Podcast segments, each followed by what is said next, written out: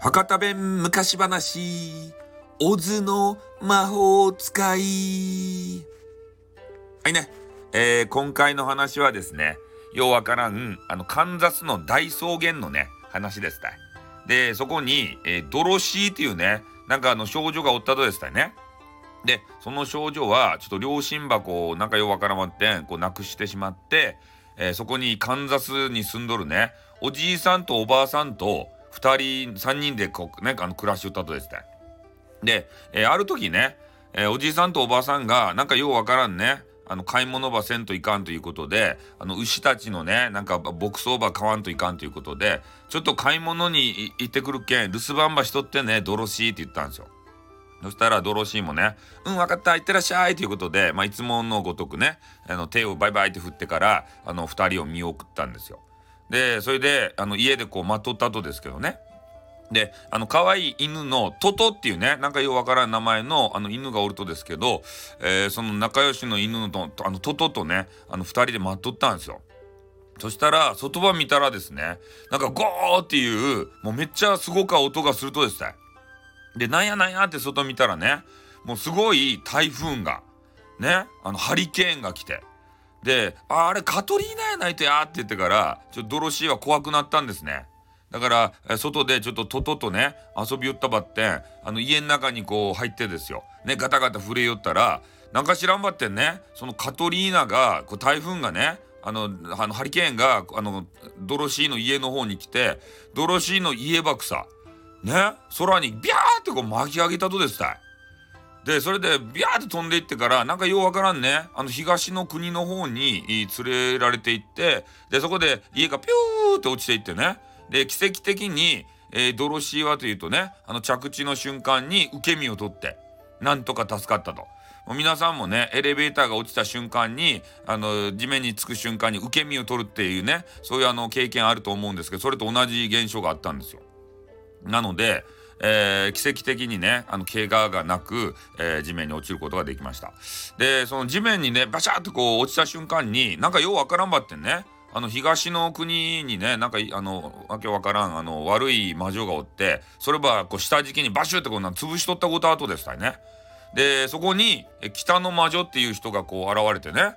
でドロシーに向かって「こんにちは」と。ね、東の悪か魔女ばやっつけてくれて「ありがとうございます」って言ってもうめちゃめちゃこう陽気にねあの挨拶をこうしてきたんですよ。でドロシーはねちょっとなんかようわからんびっくりしてねああの目をギョギョロギョロとさせてたんですけどでそこでちょっと聞いたんですよ。えななんここってカンザスや中戸ですか？って話をしたんですね。ドドロシーが、まあ、のあ慌ててしどろもどろになって。それでその、えー、どこの魔女やったかな？北の魔女か北の魔女はですね えー、カンザスはここからめっちゃ遠かですわいと。でカンザスに帰るにはこう偉大なあの魔法使いのズーオのねあオズのえー、魔法使いに会った方がよかですばいっていう話を聞いたんですよ。でそれでもうドロシーはしょんなかけんねズーオーのとこにねあのオズのとこに向かうことにしたんですね。ズーオーというのはちょっとあの業界用語でねあの逆にこう読むというようなそういう業界で流行ってるんで今ちょっと言ってしまいました。オズですね。でオズはどこにおるかと言ったら美しいアベラルドの都エメラルドの都にいるんですよ。2回大事なことやけ2回言うた。でなんかようわからんね黄色いレンガがこう敷き詰めてあってそこばまっすぐ行ったらねどうやらエメラルドの都に行けるというそういうチート設定になってるみたいでございます。でドロシーの足元にはねなんかようわからんばってん。このね東の魔女って言ってどんな魔女かもようわからんあの潰された魔女のあの銀の靴ば履いとったとですた。でそれがねあの落ちてあってで北の魔女がね、まあ、そればあの排排敵性って言ったんですけどこれねこうようわからん東の魔女が水虫やったら嫌やねと思いながらもなんかあの圧力が圧がすごくてちょっと履かざるを得ない雰囲気になって、えー、あのドロシーはいやいやね銀の靴を履いたとですね。でそれでなんかようわからんあの黄色いレンガ場ねぴゃぴゃぴゃってこう歩いていきよったらあのトウモロコシ畑が出てきてきたんですね。トウモロコシ畑でそこの中にあのかかしがこう立っとってねでなんか気持ち悪かかかしやねと思ってこう見よったらでそれが喋りかけてきたんですよ。いやどこ行くとですか？とか言って。でドロシーはねびっくりしたんですね普通はかかしは喋らんけんでそういうかかしが喋りかけてきたけんね。で、えー、こうこうこうあったよっていうことを、えー、かかしに話したらですねかかしはこう目をキラキラってこうあの光らせてね。じゃあもう俺もちょっと連れてってんしゃいって。ね。この頭の中藁が詰まっとうとばってんこの中に脳みそが欲しかったいねって言ってからそげな言葉言い出したんですよ。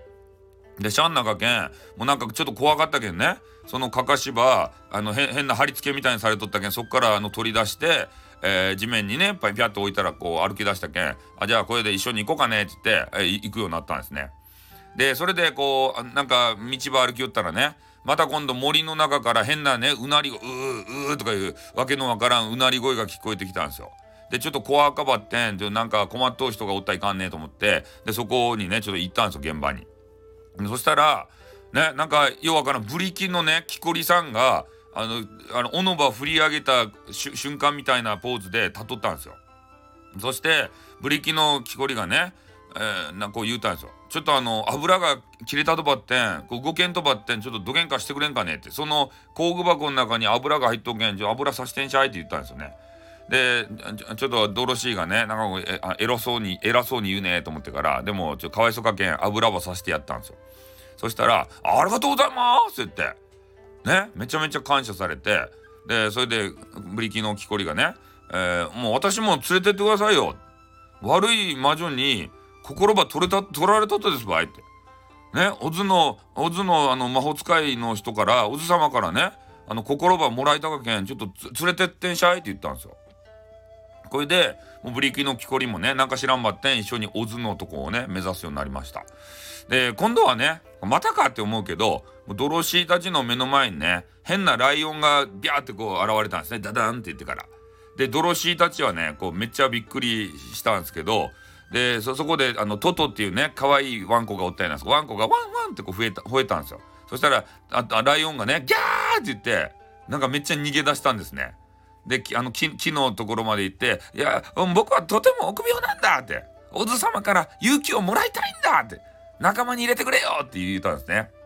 もうシャンナかけんもうね一人も二人も変わらんばいって言って仲間に入れてやったんですよその変なあのね臆病のあのライオン馬ね。でそれでこうピャピャピャって歩き寄ったらもうドロシーたちはやっとねアベラルドのねあの都にたどり着いたということですね。で城に行ったらねあの大きなこの玉座があってでそこにねあのタンタン棒知ってますかねあのゲゲゲの鬼太郎に、えー、出てきた妖怪城のとこに出てきたねあのタンタン棒っていうなんか変なねあの妖怪がおるんですけどもうそれぐらい、えー、でかい頭がこう乗っとったんですよポコって。でその人がどうやらオズっていうね人みたいででもうドロシーは言いました「オズ様私あのカンザスに帰りたかとですばい」って言ったんですよ。それでえー、っとかかしはね「僕は頭に脳みそが欲しかとですばい」って。でブリキのあのあれは木こりはねえー、私は心ばください。で、変なライオンはね、あの、臆病なライオンは、僕には勇気ばくださいって言ったんですよ。で、もうドロシーたちがね、あの、口々にこうお願いばしたら、オズの魔法使いはこげん言うたと。まあ、よかばい。願い叶えちゃるけん。その代わり、あの、西にね、悪か魔女がおるけん、それば倒してきたらよかばいって言ったんです。そして、ね、そういえば聞いたドロシーたちはちょっと困ったんですね。ね、ままさかこのねあの西にねそういう恐ろしい魔女がおってそれば倒さんといかんってそげなことはね言われると思っとらんかったとですたでもそればやらんとねもう自分たちの願いが叶わんけシャンなしにね行くことにしたと。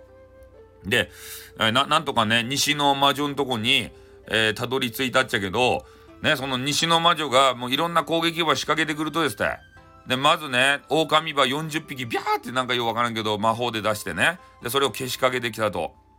でそのあの狼をね、えー、ブリキの木こりがねもう全部あのあれでまさかりアックスでね全部ぶっ倒したんですよ。めっちゃ強いんですよ。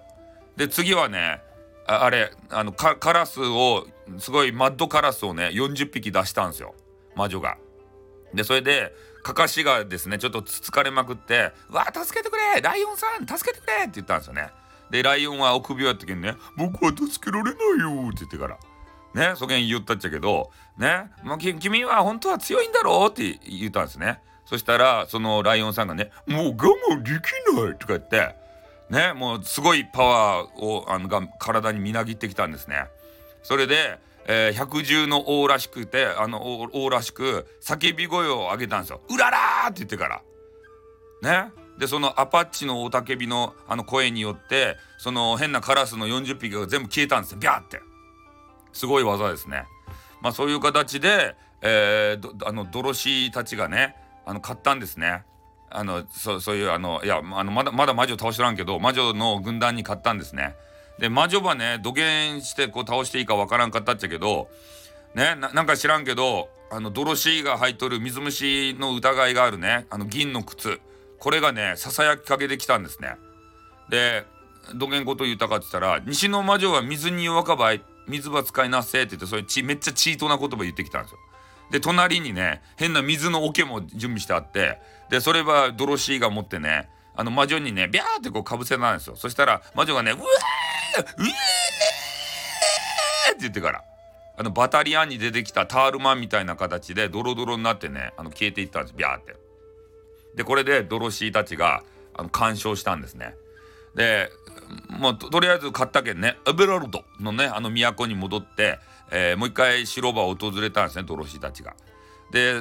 ねそこにねまたあのでっかい頭がおるかなと思ったらまあ今度そのでっかい頭じゃなくて変なね小さなおじいさんがそこにちょこんと座っとったんですね。でおじいさんが焦げな言葉言ったんですよ。いや焦げな早くね帰ってくるとは思わなかったねってもうちょっと苦戦するっちゃないかなと思いたっちゃけどってね言ってで実はねその、えー、オズっていうのはあの魔法使いじゃなくてただのあの変な人間やったんですねおじさんやったんですねでこのオズのおじさんも気球でピャーってこう飛ばされてこの部屋あの国に来ただけであってで、まあ、ドロシーたちにね、えー、見せとったでっかい頭っていうのはあの自分の科学の力科学者やったけんね、えー、それであの作った仮の姿やったんですよ。それを見せられたんですね。でまあそのオズはというとですねまあ、ドロシーたちのこの願いがなかなかねこの叶えられないと思うんでもう時間稼ぎのためにねえー、そげな嘘ば嘘じゃないけど、えー、ついたんですねちょっと魔女ば倒してんしゃいとか言ってでそれで、えー、他の人たちがねじゃあ俺たちの願い事はどげになるとかって言ってからライオンとかカカシとかブリキのあの木こりとかもうめっちゃ詰め寄ったんですよ